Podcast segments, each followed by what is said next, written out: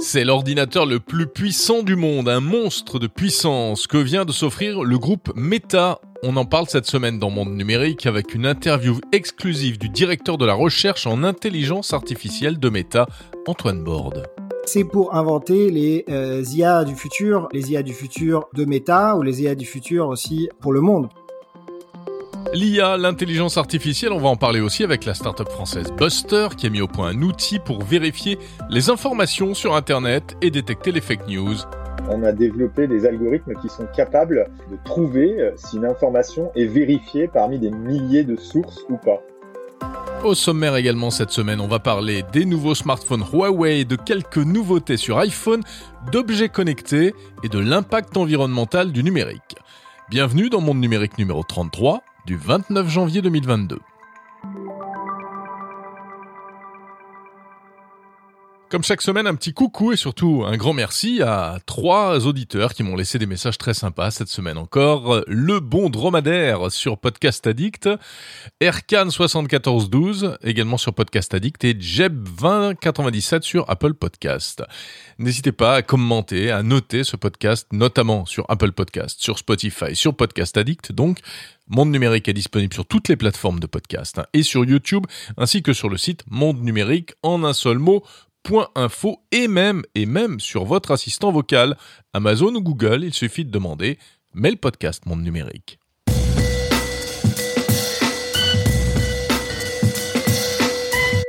L'actualité du côté des smartphones, donc cette semaine, eh bien, c'est chez Huawei que ça se passe. Le fabricant chinois a dévoilé deux nouveaux appareils haut de gamme, les P50 Pro et P50 Pocket deux belles bêtes entre 1200 et 1600 euros avec euh, des modules photo euh, qui ont fait la réputation de Huawei hein.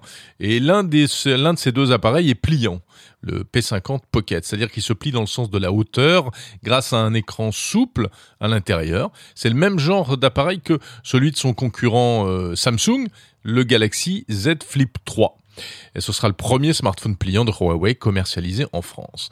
Euh, il faut dire que pour l'instant, les téléphones pliants ne semblent pas encore avoir vraiment séduit les consommateurs, mais les analystes prévoient une envolée euh, de ce marché dans les années à venir, lorsqu'ils seront arrivés à maturité probablement. Alors en attendant, si je vous parle de, surtout de ces appareils, c'est parce que, eh bien, euh, ils sont quand même assez insolites. Hein. Ils posent un certain nombre de questions. En effet, ils sont, comme les précédents modèles de Huawei, privés des services Google. Alors il n'y a pas de Google Play Store pour télécharger des applications, il n'y a pas de Gmail, il n'y a pas de Google Plan, et même Android n'est pas l'Android que l'on trouve sur les autres smartphones, mais à la place c'est une version adaptée, euh, baptisée IMUI. Il n'y a pas non plus de 5G, ils sont seulement 4G, ce qui est plutôt étonnant en 2022 hein, de sortir des smartphones premium qui ne soient pas compatibles avec la toute dernière technologie. Ça fait beaucoup de choses qui manquent donc, et c'est la conséquence de cette guerre politico-commerciale entre la Chine et les États-Unis. C'est la conséquence de l'interdiction encore aujourd'hui imposée par Donald Trump à l'encontre de Huawei qui ne peut pas utiliser de technologie américaine, ni Google, ni les derniers processeurs Qualcomm pour la 5G. Donc voilà des smartphones un petit peu au rabais, euh, pourrait-on dire, surtout par rapport à la concurrence.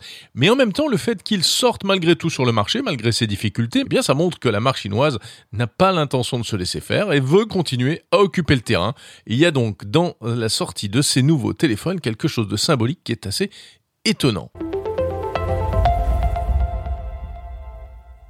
En matière de smartphone, toujours, une nouvelle fonction sur l'iPhone qui pourrait bien révolutionner les paiements. Selon le média américain Bloomberg, l'iPhone d'Apple pourrait en effet prochainement accepter directement les paiements sans contact.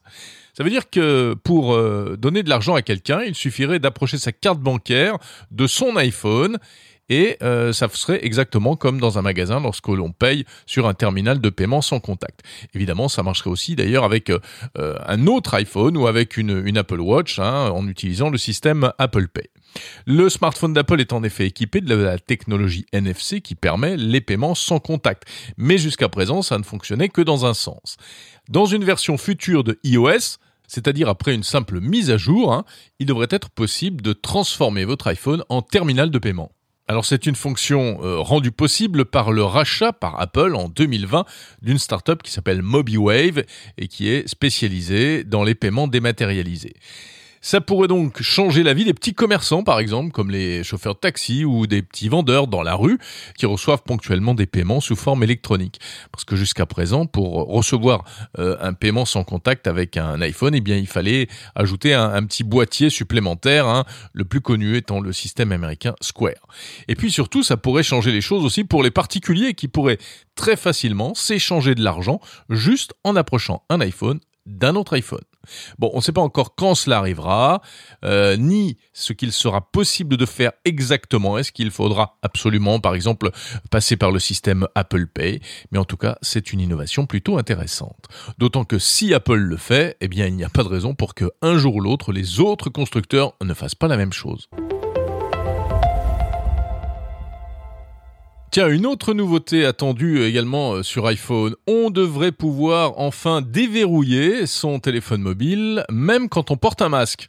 C'est une fonction qui est attendue de longue date, évidemment, euh, bah, en cette période de Covid, d'autant que sur l'iPhone, il n'y a pas de capteur d'empreinte digitale, donc on est obligé d'utiliser la reconnaissance faciale, ou alors le, le code, mais euh, ce qui est moins pratique. Alors c'est pour déverrouiller le téléphone ou pour payer également. Alors il y a quand même une solution intermédiaire si on possède une Apple Watch, parce que dans ce cas-là, eh bien, euh, la Watch, lorsqu'on la porte au poignet, permet d'être authentifiée automatiquement quand on, tente de déverrouiller le téléphone sans taper le code. Mais tous les possesseurs d'iPhone ne possèdent pas euh, forcément une, une montre connectée. Donc la reconnaissance faciale fonctionnera bientôt avec le masque. En fait, ils ont adapté leur système pour que, eh bien, euh, l'algorithme prenne en compte des points de repère juste autour des yeux. Et euh, le défi, c'est d'offrir malgré tout le même niveau de sécurité, hein, parce qu'on sait que le système d'Apple utilise une reconnaissance faciale en 3D qui est extrêmement fiable, puisqu'on peut s'en servir euh, pour payer également. Et donc, il ne s'agit pas de faire baisser le niveau de, de sécurité. Cette nouvelle fonction arrivera dans la mise à jour 15.4 d'iOS qui est prévue au printemps prochain. Donc c'est pas tout de suite. Et d'ailleurs, tiens, j'en profite pour le signaler, si jamais vous possédez un iPhone, il y a une mise à jour là qui vient d'arriver, mais c'est seulement la 15.3. Pas de fonction révolutionnaire à l'intérieur, hein, juste des correctifs de sécurité. Il n'empêche, n'oubliez pas de la faire. Pas mal de sujets dans l'actualité high-tech cette semaine et notamment également cette nouvelle concernant la monnaie virtuelle Diem du groupe Meta ex-Facebook. Hein. Diem, vous en avez sans doute entendu parler, avant ça s'appelait Libra, un projet de crypto-monnaie lancé en 2019 par Facebook un projet ambitieux de monnaie euh, qui serait donc euh, euh, internationale, indépendante des banques centrales, des gouvernements, et qui était censé permettre aux internautes de faire des achats, de s'échanger facilement de l'argent sur Facebook, sur Messenger, mais pas seulement, sur d'autres plateformes également. une monnaie destinée principalement aux pays où les utilisateurs ne, ne possèdent pas de compte bancaire. Eh bien, Diem, en fait, serait à vendre, visiblement. Mark Zuckerberg aurait l'intention de se séparer de l'entité qui s'occupe de ce projet au sein du groupe. Il faut dire que depuis le début, eh bien, euh, on lui a mis des bâtons dans les roues hein, pour ce projet. Euh, les autorités financières internationales de tous les pays ont clairement exprimé leur hostilité. Bruno Le Maire en France avait dit euh, lui aussi qu'il s'opposait clairement à ce projet. Pourquoi? Parce qu'en fait, en étant, en échappant à tout contrôle institutionnel, eh bien, le risque ce serait que cette monnaie, cette crypto-monnaie virtuelle, serve surtout au terrorisme, à la cybercriminalité, etc. Et puis aussi parce que euh, c'est quand même, euh, cela relève du pouvoir régalien, le fait de battre monnaie, et évidemment les États ne sont pas du tout prêts à abandonner ce privilège. Du coup, euh, des partenaires ont même quitté le navire en cours de route, et assez vite, hein, Visa, Mastercard, etc. Et même le responsable du projet Diem, le français, c'est un français, David Marcus, qui s'occupait de ça chez Facebook, eh bien, on le sait, a quitté le bateau l'année dernière. Bref, ça ne sent vraiment pas très bon pour Diem. En plus, dans un contexte général, quand même, il faut le dire, d'une certaine méfiance à l'égard des crypto-monnaies en ce moment. On verra donc ce que va devenir Diem et si, euh, éventuellement, euh, ça peut intéresser un repreneur. Le numérique, ça pollue, malheureusement, on le sait, mais on ne sait pas toujours dans quelle proportion. Eh bien justement, l'ADEME, l'agence de la transition écologique, et l'ARCEP, euh, l'autorité de régulation des télécoms, ont tenté d'y voir plus clair. Et selon un rapport conjoint publié récemment, eh bien euh, le numérique serait responsable en France de 2,5% de l'empreinte carbone totale du pays. Et le problème, c'est qu'en plus, ça ne fait qu'augmenter. L'impact environnemental du numérique, c'est ce qui progresse le plus vite. Alors, euh, quand on parle de poids environnemental du numérique, en fait, ça comprend plein de choses. Hein, bien sûr, il y a euh, notamment notre utilisation d'Internet, mais aussi la consommation électrique des appareils, des ordinateurs à la maison, des box, et aussi, des data centers euh, qui font fonctionner Internet, et puis aussi la fabrication de ces équipements. Et c'est ça, surtout, qui est visiblement le plus lourd. Selon cette étude, ce sont les terminaux, notamment les écrans et les téléviseurs, qui seraient à l'origine de l'essentiel de la pollution à hauteur de 65 à 90%. Alors que faire? On dit euh, parfois qu'il faut euh, effacer ses emails soigneusement euh, pour éviter qu'ils dorment sur des data centers et consomment inutilement d'électricité, notamment les grosses pièces jointes. Oui, sauf que en réalité, ça, ce serait sans doute, c'est visiblement aussi efficace pour sauver la planète que de faire pipi sous la douche, c'est-à-dire vraiment pas très efficace. C'est plus symbolique qu'autre chose. Et en plus, quand vous faites ça, eh bien en réalité, vous consommez de l'électricité puisque vous êtes vous êtes sur votre ordinateur pour trier vos messages. Donc c'est pas simple. En revanche, euh, ce qui euh, visiblement a le plus d'impact, eh bien, c'est de prolonger au maximum la durée de vie des smartphones. Donc, faire durer son smartphone ou éventuellement acheter un smartphone d'occasion, euh, notamment grâce aux, produits reconditionnés. C'est un marché qui est en plein boom et ça aurait visiblement un impact très significatif sur et un impact favorable sur le bilan carbone du numérique. On aura l'occasion de reparler de tout ça dans de prochains numéros de Monde Numérique.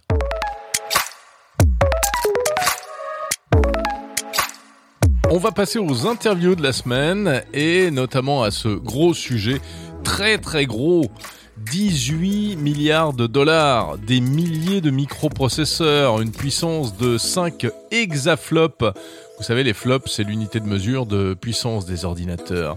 Je vous parle de l'ordinateur le plus puissant du monde, qui est en train d'être mis en service petit à petit pour le compte non pas d'une organisation militaire ou scientifique, mais d'un géant du numérique, qui a les moyens de se le payer, évidemment. Il s'agit du groupe Meta, ex-Facebook, la firme américaine de Mark Zuckerberg. Ce super, super ordinateur, le plus puissant du monde donc, est baptisé Research Super Cluster, RSC. Et comme son nom l'indique, euh, eh bien, il va servir à la recherche, et notamment à la recherche en intelligence artificielle. Alors c'est super intéressant et on va en parler cette semaine avec euh, quelqu'un qui est aux premières loges puisque eh bien c'est lui notamment euh, qui va utiliser ce RSC. Il s'agit du français Antoine Borde qui dirige le laboratoire FAIR FAIR, le centre de recherche en intelligence artificielle du groupe Meta qui est installé en France. Je suis très heureux de vous proposer cette interview exclusive, la seule interview accordée en France par Meta à propos de ce super ordinateur. Bonjour Antoine Borde. Bonjour. Vous êtes donc directeur du laboratoire FAIR, qui est basé à Paris, on le rappelle. Alors, merci de m'accorder cette interview. Avant toute chose, est-ce que vous pourriez nous le décrire un peu, ce super, super ordinateur? Le super calculateur en chiffres, donc on, parle d'une puissance quand il sera complètement opérationnel, ce qui est dans quelques mois, de 5 hexaflops. Pour donner une idée, euh, ça veut dire environ 5 milliards de milliards d'opérations par seconde. Donc on est dans les grands chiffres le supercalculateur actuel qui est considéré comme le plus rapide, alors qui n'est pas exactement fait pareil, donc euh, c'est pas exactement euh, la comparaison, mais il est à peu près 10 fois moins puissant que ça. Donc on est plutôt de l'ordre de 0,5 euh, hexaflop pour le pour le plus rapide. Donc on, on est un ordre de grandeur au-dessus. Qui est au Japon, hein, c'est ça. Oui, et, et donc voilà, donc on est vraiment essayé de construire ce qui pourrait être comme la voiture la plus rapide pour pouvoir mener des recherches en IA. Donc il y a, y a, deux choses qui sont très importantes en IA. Il y a un, la puissance de calcul, la, vitesse à laquelle on peut faire des opérations et le nombre d'opérations par seconde. Donc comme j'ai dit, 5 milliards de milliards par seconde. Mais il y a aussi la mémoire. Combien est-ce que de données on peut stocker sur ce calculateur, etc. Puisqu'on va faire des recherches sur de la vidéo, peut-être qu'on en parlera, sur de la parole, sur du langage, etc. Et donc là, on peut stocker euh, 200 millions de gigaoctets euh, sur ce dataset. Donc pour vous donner une idée, un ordinateur classique, c'est environ 200 gigaoctets, je dirais. Donc, c'est environ le stockage d'un million d'ordinateurs classiques. qui est euh, associé à ces euh, super calculateurs. Donc c'est mmh. beaucoup de données qu'on peut mettre avec aussi la capacité de les traiter très très vite. Alors donc, à quoi va-t-il servir ce super ordinateur, Antoine Borde? C'est pour inventer les euh, IA du futur, les IA du futur de Meta ou les IA du futur aussi pour le monde, puisqu'on partage beaucoup de nos recherches, quasiment tout en open source. Alors un des projets qui nous tient à cœur depuis longtemps et qui maintenant est vraiment très aligné aussi avec la vision Metaverse de l'entreprise, c'est euh, la traduction automatique. En fait, on a toujours eu un but d'être capable de traduire toutes les langues et de permettre au monde entier de pouvoir communiquer entre eux. Hein. Ça a toujours été très aligné avec ce que Facebook et les apps ont voulu faire c'est très aligné avec ce que le metaverse voudrait faire aussi, avec les gens qui sont capables de se retrouver ensemble dans un metaverse et de parler, mais même s'ils n'ont pas le même langage. Donc, de, à part de ça, il y a une technologie de traduction qui est importante. Pour l'instant, on considère qu'on est capable de traduire de façon vraiment bonne, c'est-à-dire que vraiment, il y a, il y a très peu de, de pertes, comme la, la, la, performance entre le français et l'anglais. On a une trentaine de langues qui sont traduites comme ça, à peu près à cette qualité. Des langues, il y en a 5000 dans le monde. Donc 30 langues, on est vraiment très très loin. Nous, on voudrait aller à 100, 200, 300 langues. Ok, donc ça veut dire que quand on fait ça, on va pas toucher 500 millions, 1 milliard de personnes, on va commencer à toucher 2, 3, 4 milliards de personnes pour lesquelles la langue maternelle va être traduite d'une qualité vraiment euh, excellente, qui peut être utilisée pour le travail, pour le social, etc. Donc ça, ça nécessite, quand je parle de passer un ordre de grandeur supplémentaire, on est à 30 langues, on veut passer à 300 langues, on doit multiplier par 10. Donc multiplier par 10 peut-être la taille du modèle, multiplier par 10 les données qu'on doit mettre. Euh, voilà, donc c'est cette idée d'ordre d'échelle qu'on veut faire. Alors ça, c'est pour la traduction. Et puis, je crois que vous travaillez également sur euh, euh des tas de choses en matière de, de vidéo. Hein. Oui, alors c'est euh, c'est plutôt relié à la, à la réalité euh, à la réalité augmentée, qui est aussi un des grands axes de de recherche de notre laboratoire, un des grands axes du futur du futur de l'entreprise et du futur de la communication. En tout cas, c'est le, le pari qu'on fait. Donc c'est euh, basé sur euh, la vision par ordinateur, mais euh, auto-centré ou égocentrique selon comment on le prononce. C'est vraiment cette idée de dire que dans un futur pas si lointain, on va être équipé de lunettes qui ont des caméras sur les montures. Euh, c'est déjà le cas d'ailleurs avec les, les Ray-Ban Stories qui ont été sortis l'année dernière. Pour l'instant, les capacités de ces lunettes sont assez limitées. Elles peuvent prendre des photos, prendre des vidéos. Mais dans le futur, on veut vraiment aller dans quelque chose où en fait les, euh, il peut y avoir une aide et une assistance qui est permise par un assistant qui va être dans les lunettes. Ça nécessite d'avoir un système de vision par ordinateur qui est capable de voir ce qu'on voit, donc avec nos yeux, et d'être capable d'interpréter ce qui se passe. Qu'est-ce que la personne est en train de faire? Est-ce qu'elle est à l'intérieur? Est-ce qu'elle est dehors? Est-ce qu'elle est dans une situation de danger? Est-ce qu'elle est dans une situation de loisir, de travail, etc. Il y a énormément de questions qui se posent. Et pour ça, euh, il y a besoin en fait de changer un petit peu la façon dont les algorithmes font de la vision par ordinateur. Pour nous, ce qui est très important, c'est de découpler euh, la recherche de l'usage. C'est-à-dire que là, moi, je vous parle d'applications potentielles de l'entreprise, de technologies qu'on va développer, parce que c'est aussi important pour nous, pour les chercheurs. Mais on n'a pas besoin, pour les recherches qu'on fait, d'avoir un cas d'application concret en tête à justifier. Mhm. On est vraiment sur des pistes de recherche qui, on pense, sont fondamentales euh, pour le futur de l'IA et pour le futur de l'entreprise. Donc, on les mène à bien et on va les publier, on va les partager. Mmh. Après, est-ce que l'entreprise va les mettre sur un produit ou pas? Comment ça va être fait? Pour quel usage? Quelle application? Je dirais que c'est encore la troisième phase du processus. Et là, après, ça va être dans les mains d'autres équipes. Ouais, on comprend bien. Vous travaillez vous sur l'aspect recherche et, pas sur l'aspect produit. Alors tout ça, Antoine Borde, ce sont les, les, les, briques du fameux métavers finalement. Le métavers, on le, on le construit euh, brique par brique, ou en tout cas, euh, on participe à le construire. Je dirais, c'est plutôt la meilleure formulation. C'est-à-dire que oui, je pense que la, la nouvelle vision de l'entreprise qui a été annoncée par Mark Zuckerberg, même avec le changement de nom, indique qu'il y a un point focal à l'horizon de ce qu'on pense être le futur d'Internet et le futur de la communication, euh, le futur du travail, etc., qui va être dans ces environnements euh, en 3D, metaverse, euh, etc. Donc ça, c'est le futur. On a aussi été très clair sur le fait que ces environnements ne seront pas faits que par Meta et possédés que par nous, qu'il y en aura une multitude qui vont se connecter, qu'on va se promener. Euh, dedans. Donc ça, c'est le futur. Nous, dans notre laboratoire en IA, évidemment, nous, on construit des briques technologiques qui vont permettre de réaliser des choses dans le métavers, euh, peut-être des expériences. Donc j'ai parlé de pouvoir parler avec des gens du monde entier dans leur langue sans avoir besoin d'avoir un traducteur entre nous, vraiment de parler comme si c'était naturel. Je parle aussi d'une autre manière, c'est de dire dans les avec des lunettes de réalité augmentée, on pourra accéder au métavers d'une façon peut-être extrêmement naturelle puisqu'on aura des nouveaux outils. Il y a plein d'outils comme ça. Mais encore une fois, on fait des briques qui permettent de construire le métavers, mais le ever, il reste à construire. Donc nous, on construit des outils. Qu'est-ce que va en faire l'entreprise? Que vont en faire les autres acteurs aussi? Ça, c'est très excitant à voir. Eh bien, merci beaucoup, Antoine Borde, directeur euh, du laboratoire FAIR. Merci.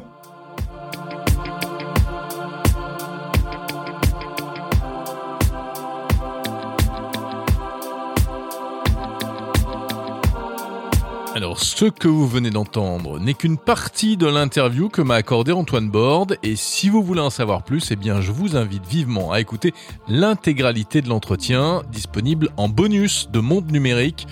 Interview exclusive long format du directeur de fer, dans laquelle il évoque en détail les projets de recherche avec ce super ordinateur RSC. Alors, il est question de traduction simultanée, de reconnaissance de l'image, euh, de réalité virtuelle donc, mais aussi d'une manière plus générale de la vision de méta pour le fameux métavers. C'est passionnant. Et puis on parle même de chimie, tiens, vous, vous verrez. Enfin, euh, vous trouverez aussi sur le site mondenumérique.info des vidéos explicatives euh, pour compléter eh bien voilà tout ce qu'on vient de dire à propos des travaux de faire dans le domaine de l'intelligence artificielle. Donc interview exclusive en bonus de Antoine Borde sur le fil de Monde Numérique.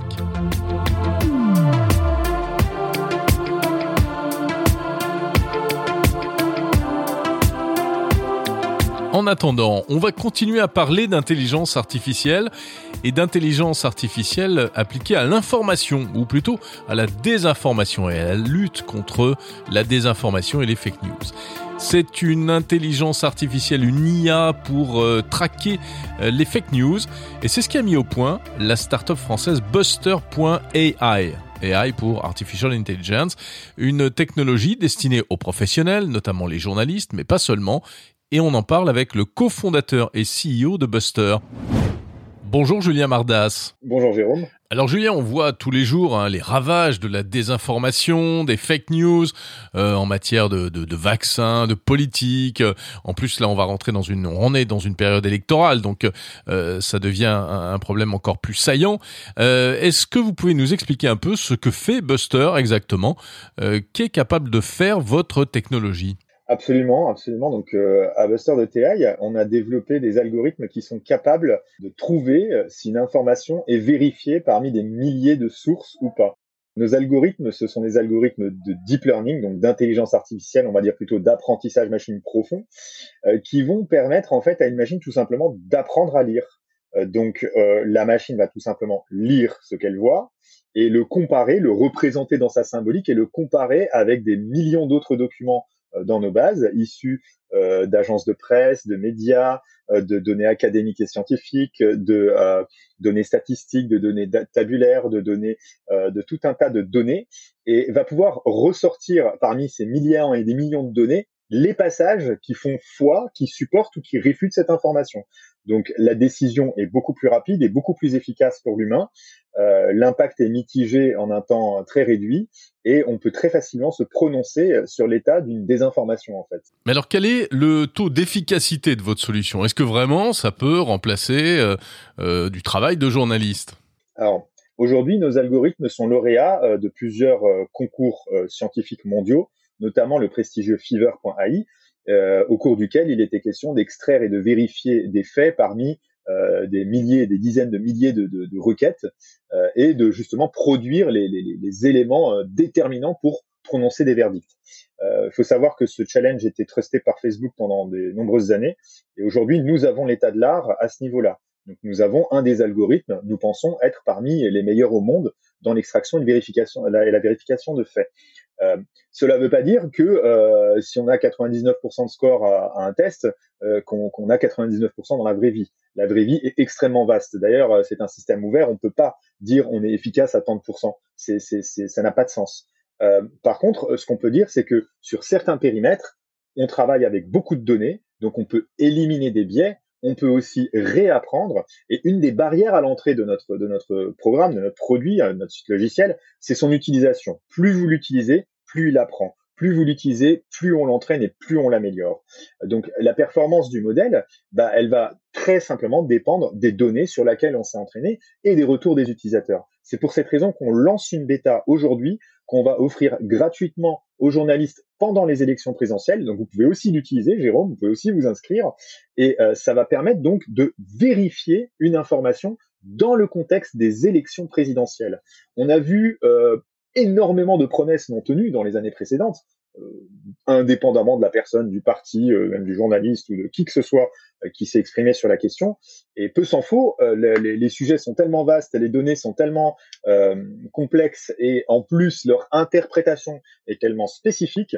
Quand on parle d'inverser les courbes du chômage, bon, il y en a qui parlent des catégories A, des catégories B, et puis il y en a qui parlent d'inverser la dérivée seconde. Bon, on est, on est, on a vraiment des, des deux poids deux mesures, et, et il est nécessaire d'utiliser des outils pour ça et de pouvoir tout de suite voir chômeur de catégorie A, la courbe baisse, catégorie B, la courbe monte. Au global, le journaliste qui est au centre, qui est l'humain dans l'écosystème, prend la décision. Et c'est extrêmement important de dire que l'IA ne remplace pas le journaliste. L'IA le décuple, l'IA le seconde. Notre solution logicielle lui donne entre guillemets des ailes pour aller euh, plus loin euh, dans, dans, dans l'analyse plus profond dans la fouille de données et plus rapidement dans les volumes de données à traiter. Là, vous parlez de promesses ou de d'interprétation euh, statistique en fait. Mais si je vois surgir euh, sur, je ne sais pas, via WhatsApp, des groupes d'amis, sur Facebook, etc., des informations du genre, par exemple, qu'il y a de la 5G dans le vaccin et que ça va conduire à une extinction généralisée, est-ce que je peux aller immédiatement et facilement savoir quelle est la véracité de cette information? Bon, je vais pas vous dire de désactiver la 5G sur votre téléphone. On a tous vu euh, ces gens qui collaient des téléphones sur leur épaule et qui devenaient magnétiques. C'était à mourir de rire. Maintenant, euh, mon avis ne compte pas. Il y a deux types de fausses informations. Il y a les informations, comme vous le dites, bon, statistiques, ah, soit, sur lesquelles on peut se raccrocher à un a priori. Si vous voulez, on pourrait avoir un raisonnement quelque part bayésien, de dire que quelle est la probabilité que cette information soit vraie ou fausse, sachant l'a priori qui sont les données qu'on a sur cette information. Et il y a une autre approche qui sont les données sur lesquelles nous n'avons aucun a priori. Typiquement, euh, le président américain est décédé ou Martin Bouygues est décédé. Voilà. Euh, et là, on n'a pas d'a priori. Donc, il faut observer et observer comment l'information évolue. Euh, de l'observation de l'évolution d'une information, tout de suite, des patterns, enfin des motifs apparaissent. C'est-à-dire des, des, des, des composantes clés qui vont nous montrer, tiens, cette information prend ce chemin ou prend ce chemin ce chemin, c'est le chemin d'une information virale, d'une information avec un mauvais narratif, d'une information qui ne cite pas ses sources, d'une information qui ressemble quelque part à une désinformation. On ne dit même pas misinformation, on dit désinformation. Une information volontairement fausse et délibérément fausse pour obtenir ce qu'on veut. Ou d'autre part, bah, des sources commencent à parler en vrai ou en mal de ça. Donc les premières minutes de l'apparition d'une information bah, vont montrer des signes en fait et ces signes vont très très rapidement être repris par les différents tenants et aboutissants, des experts sur les réseaux sociaux, des sources de données euh, fiables et expertes dans, le sujet, des agences de fact-checking qui font le travail assez rapidement, les, les données, les, les, les informations euh, des principaux concernés. C'est-à-dire les concernés vont s'exprimer sur la question. Non, Martin Bouygues n'est pas mort, ce n'est pas Martin Bouygues XYZ. Euh, vous voyez? Et donc, en observant l'information rapidement, justement avec des algorithmes, ce qui va beaucoup plus vite qu'avec des humains qui vont euh, regarder sur Twitter, regarder sur TweetDeck, regarder sur euh, Google, regarder dans les réseaux sociaux, bah, on peut tout de suite fournir ce condensé à l'utilisateur lui permettre de dire attention warning, ça n'est pas juste. Julien Mardas, on sait qu'aujourd'hui la désinformation, avant c'était presque un jeu, euh, aujourd'hui c'est un vrai business. Il y a des professionnels, il y a des agences, euh, probablement gouvernementales d'autres pays, parce qu'aussi c'est très rentable, donc c'est à la fois pour des raisons politiques et aussi pour des raisons économiques. Est-ce que votre dispositif pourrait permettre véritablement de lutter efficacement contre ce fléau? Absolument. Là, on touche au domaine de la défense. On n'est plus dans le domaine du civil avec cette question. Donc je vais répondre euh, en tant que personne euh, et pas en tant que buster. Effectivement, préalablement à des conflits, préalablement, voire même à des conflits armés, il y a toujours une phase de social engineering, il y a toujours une phase euh, de récupération d'informations, il y a toujours une phase de d'armée électronique et de cyberguerre qui vont tenter des opérations dites d'influence. 100% des personnes qui ont utilisé les réseaux sociaux, 100% ont été confrontés à un faux profil militarisé, dont l'objectif est d'influencer. Donc, la désinformation, c'est une arme. On l'a vu avec Cambridge Analytica, on l'a vu avec Volt 7, on l'a vu avec tout un tas de, de, situations où des, des, des, armées électroniques se font la guerre sur le terrain du cyberespace. Facebook, Twitter et consorts. Le danger, c'est qu'aujourd'hui, cette cyberguerre ne fait que s'accélérer. Et c'est pas un hasard si le MIT a, montré à travers une étude qu'une fausse information va 6 à 7 fois plus vite sur Twitter qu'une vraie. C'est parce que une fausse information est conçue pour être virale, elle est conçue pour toucher des gens, elle est conçue pour couvrir un, un arbre de personnes, et notre solution, elle permet de lutter contre ça.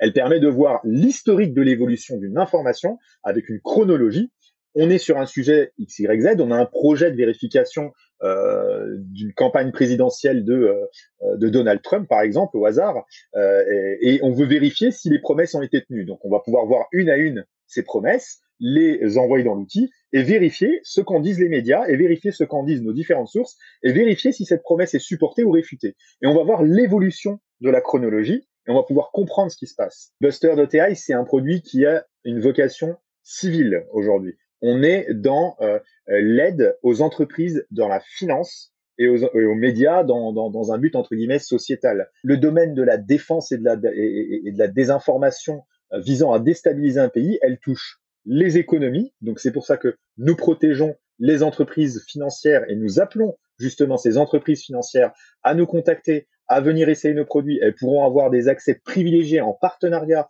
euh, avec nos plateformes et à, à des fonctionnalités qu'on ne release que à certaines personnes pour pouvoir vérifier l'information, accélérer cette vérification, euh, voir ce qui se passe sur les marchés qui les concernent, voir ce qui se passe sur la concurrence, voir si leur image est bien perçue, voir s'il existe des, euh, risques financiers ou des risques de désinformation pouvant impacter leur cours de bourse. On est positionné sur ces sujets-là et ces sujets-là sont également euh, font partie du patrimoine national et de la défense du patrimoine national. Merci beaucoup. Julien Bardas, cofondateur de Buster.ai. Merci Jérôme, merci à vous.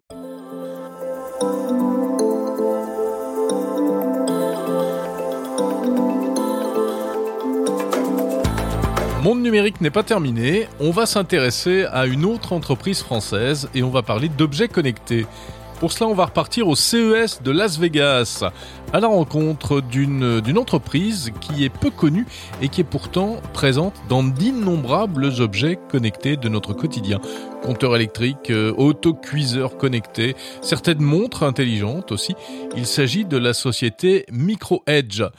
MicroEdge équipe euh, tous ces appareils en logiciel bas niveau, c'est-à-dire ce qu'on appelle vraiment des, programmes euh, de base qui font tourner tous ces produits intelligents. Et MicroEdge ne cache pas ses ambitions sur le marché mondial des objets connectés. Au CES de Las Vegas, j'ai donc rencontré son président, Fred Rivard. Bonjour Fred Rivard. Bonjour Jérôme. Vous dirigez la société euh, MicroEdge. Euh, société d'origine française, mais euh, aujourd'hui internationale. Tout à fait. Nantes et Boston. Et donc, euh, MicroEdge, c'est pas très connu, mais pourtant, vous êtes au cœur de notre vie connectée, de notre vie numérique. Vous avez mis au point ce qu'on pourrait appeler l'Android, le petit Android des objets connectés pour la maison, c'est ça? La maison, les wearables, les compteurs électriques, euh, effectivement, tout ce qui est euh, petit objet euh, pour faire du cooking, la cuisson, voilà. Donc les, cocottes minutes connectées, les, cocottes minutes connectées, les thermostats connectés, ce genre de choses. Et donc on se retrouve dans un panel assez large d'appareils électroniques. Notre métier, notre valeur, c'est essentiellement d'aider les industriels qui font des appareils électroniques, qui ont des bonnes idées, à rendre cela euh, économiquement viable. Donc souvent il y a énormément d'acteurs qui ont euh, des bonnes idées marketing, etc. On sait faire techniquement euh, un produit. Ah, par contre, le rendre viable, c'est compliqué. en général, un produit qui fonctionne sur le marché, il y a trois chances sur quatre que ça ne marche, ça ne commercialement, ça ne fonctionne pas. Mm-hmm. Et donc, il faut absolument aller vite, tester sur le marché et donc accélérer le go-to-market, ce qu'on appelle le go-to-market. Et nous, on permet cela. En moyenne, euh, si vous utilisez nos technologies, euh, j'expliquais un peu après ce que c'est, euh, les gens vont à peu près deux fois et demi à trois fois plus vite sur le marché. Et on a nos technos font vraiment le pendant avec ce qu'on trouve dans le smartphone. D'accord. Euh, on permet de découpler l'innovation matérielle, donc la puce électronique, les composants électroniques, et on découple ça de l'innovation logicielle. Et c'est exactement ce qui s'est passé dans le smartphone. Vous trouvez énormément de, de différents appareils. C'est assez compliqué en théorie à programmer, mhm. mais finalement, on sait prendre une application et la mettre sur plein d'appareils différents. Ok, euh, ça c'est donc le, le, le, le, concept, on va dire. Maintenant, de manière pratique, qu'est-ce que qu'est-ce que vous apportez à ces industriels? Oui, donc maintenant on va parler un petit peu les, les vrais gains. Un industriel euh, qui a une idée, euh, là je porte une montre qui est powered by MicroEdge, elle est produite à peu près à un million d'exemplaires par an, cette montre. Avant ils avaient un gros processeur euh, qui consommait, qui nécessitait une grosse batterie euh, et énormément de mémoire pour pouvoir fonctionner. Nous, avec notre simulateur en amont, dans la spécification, ils ont pu qualifier une puce plus petite supprimer énormément euh, de, j'allais dire, de, de, gros logiciels, de euh, librairies, etc., et réduire euh, la, la, quantité de matière, matériel, bill of material, pour pouvoir exécuter les mêmes fonctions. Ça consomme moins, mhm. et ils ont pu gagner à peu près 8 dollars par pièce. 8 dollars fois 1 million de pièces, ça fait 80 oui, 8 millions de, de marge en plus. Ouais, il y a un enjeu industriel très très fort. Très important. Et ça, c'est le premier, ça, c'est le premier gain. Le second gain qui est encore plus fort, en fait, c'est vraiment celui-là que nos clients recherchent, mhm. c'est la vitesse d'accès sur le marché un appareil comme ça, il faut en général faire deux à trois ans pour le concevoir entre l'idée et, la production, la mise sur le marché. Avec MacroEdge, grâce à la superposition et des équipes qui vont travailler en parallèle, l'équipe matérielle, l'équipe logicielle, vous allez pouvoir diviser presque par, enfin plus que par deux, voire par, trois. C'est-à-dire que un appareil qui est vendu sur le marché 150, 150 euros, cette montre par mmh, exemple. Mmh. Si vous avez gagné un an de chiffre d'affaires à un million de pièces, ça fait 150 millions d'euros de gains. Bien sûr. Et donc, voilà ce que nos clients recherchent. Rapidité de mise en œuvre sur les marchés et plus de marge avec des produits, j'allais dire, euh, mieux qualifiés. Donc, qu'est-ce que ça change pour, pour le, consommateur moyen? Alors, le consommateur moyen, il va avoir des produits euh, mieux adaptés, plus vite, plus vite, et qui vont mieux répondre à ses besoins.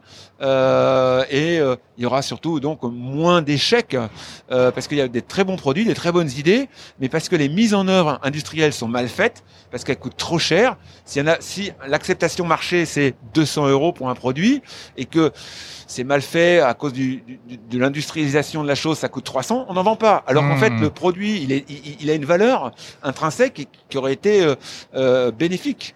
Euh, si je reprends mon exemple de montre, on est passé de 1 jour à 40 jours pour une batterie standard. D'autonomie D'autonomie. D'accord. Tout ça parce qu'on a réussi à enlever les gros, ce qu'on appelle les bloatware, donc euh, les, les, les, gros logiciels, les gros Linux, etc., qui consomment euh, comme c'est pas permis. Vous enlevez tout ce qui dépasse. On enlève et on, on, on a, on a l'habitude de dire euh, je just needed hardware, le, juste le matériel nécessaire. C'est essentiel. Et, et on a un atelier de conception qui permet la simulation amont. Fred Rivard, les objets connectés à la maison, c'est formidable, mais on s'aperçoit euh, au quotidien qu'il y a un problème. Euh, ils ont du mal à se parler, en général, ces objets, lorsqu'ils euh, sont de marques différentes, notamment. Alors, il y a une promesse, c'est la promesse du protocole universel, ou en tout cas une espèce d'espéranto des objets connectés, c'est le protocole Mater. Euh, où est-ce qu'on en est du développement de ce protocole Mater?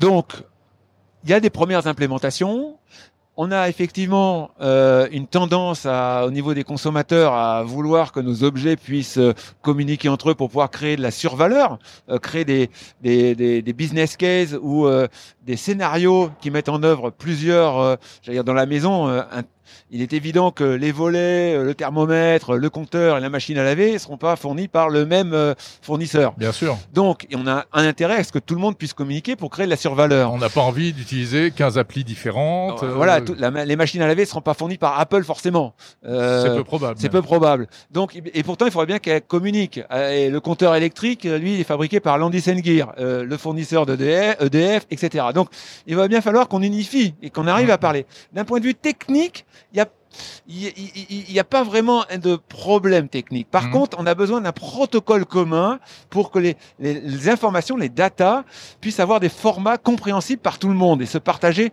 des mêmes, un même langage quelque part. Donc là, je parle en français, mais si je parlais en chinois, c'est compliqué. Donc, il faudrait que, je confirme, il faudrait que effectivement les objets puissent échanger les formats de data. Mhm. Un exemple très simple euh, comment est-ce qu'on code euh, les nombres? Il euh, y, y, a déjà en informatique bas niveau, il y en a deux. Il y a Little Onion et Big Endian. Bon, ben voilà, si je vous envoie le chiffre 12, est-ce que le 2 est devant le 1 ou le 1 est avant le 2 C'est très bête comme problème, mais c'est ce genre de choses qu'il faut qu'il faut décider. Mhm. Et, et, et, après, ça, si je vous envoie une addition, c'est plus 12, 14 ou c'est 12 plus 14. Voilà. Donc, où est l'opérateur, etc. Donc, il y a toutes ces choses-là sur lesquelles il faut statuer une bonne fois pour toutes. Et Matter est un grand, euh, un grand espoir. Alors nous, on, dans, dans, cette, dans cette idée euh, de Matter, on, on, vient contribuer à, à, à la, au lancement puisque dès, dès que l'implémentation est complètement finalisée, grâce au container, les agents euh, Matter vont être disponibles sur plein de matériel et pas hmm. uniquement les gros. Euh, un, un, salon comme celui-là, le CES, normalement tout le monde est là. C'est la bonne illustration du fait que les gens doivent se parler un peu. Vous avez l'impression que ça, ça avance, Matter, ou c'est encore au point mort? Ça, ça, va arriver, euh, effectivement. Euh, alors c'est vrai que nous, euh, on a la chance et le privilège d'être au cœur de la smart home, donc on, on connaît, euh, ne serait-ce que par exemple si je prends le, la France, on sait qu'il y a une 10, 12, 15 protocoles différents, différents des acteurs. Euh, on, voilà, Matter va peut-être aider à supprimer cette foison de différents protocoles pour qu'enfin il y ait des business cases communs entre les différents industriels. Et mmh. c'est un fort espoir. Merci beaucoup. Fred Rivard, Société MicroEdge. Merci. Merci beaucoup, euh, Jérôme. Euh, à bientôt.